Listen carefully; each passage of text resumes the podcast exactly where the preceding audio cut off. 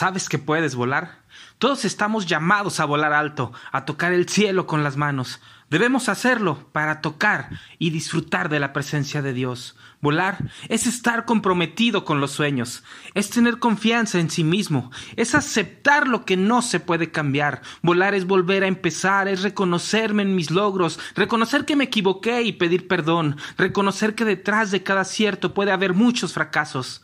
Volar es enamorarse de lo que uno hace, es reconocer las propias debilidades y fortalezas, es no parar jamás de conseguir los sueños. Volar es saber con qué fin hacemos las cosas, es no mirar hacia atrás, es actuar con entusiasmo, es transitar caminos desconocidos, es probar hacer algo que nunca hicimos. Volar es hacer algo de una manera diferente, es saber que no estamos solos, es no rendirse jamás, es disfrutar de cada momento, del tiempo libre. Volar es accionar ya, es inventar un nuevo paso de baile cuando al anterior ya no te funciona, es pensar en positivo, es tener las metas claras. Volar es tener perseverancia en la búsqueda de lo que deseas, es estar preparado para ver la oportunidad, es desarrollar la creatividad. Volar es cuando puedes utilizar la imaginación, es recomenzar con el mismo entusiasmo cada cosa, es tener la paciencia necesaria, es tener la claridad en el propósito, es dejar una huella para que otros puedan seguirla.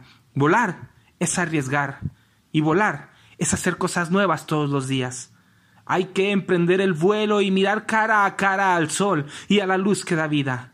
Yo soy la luz del mundo, dijo Jesucristo, y la luz hay que ponerla sobre el candelero para que Él nos ilumine a todos. Pero para eso, para eso hay que volar alto, para encender nuestra alma en el sol. Y podemos hacerlo. Solo es cuestión de que tú realmente quieras volar.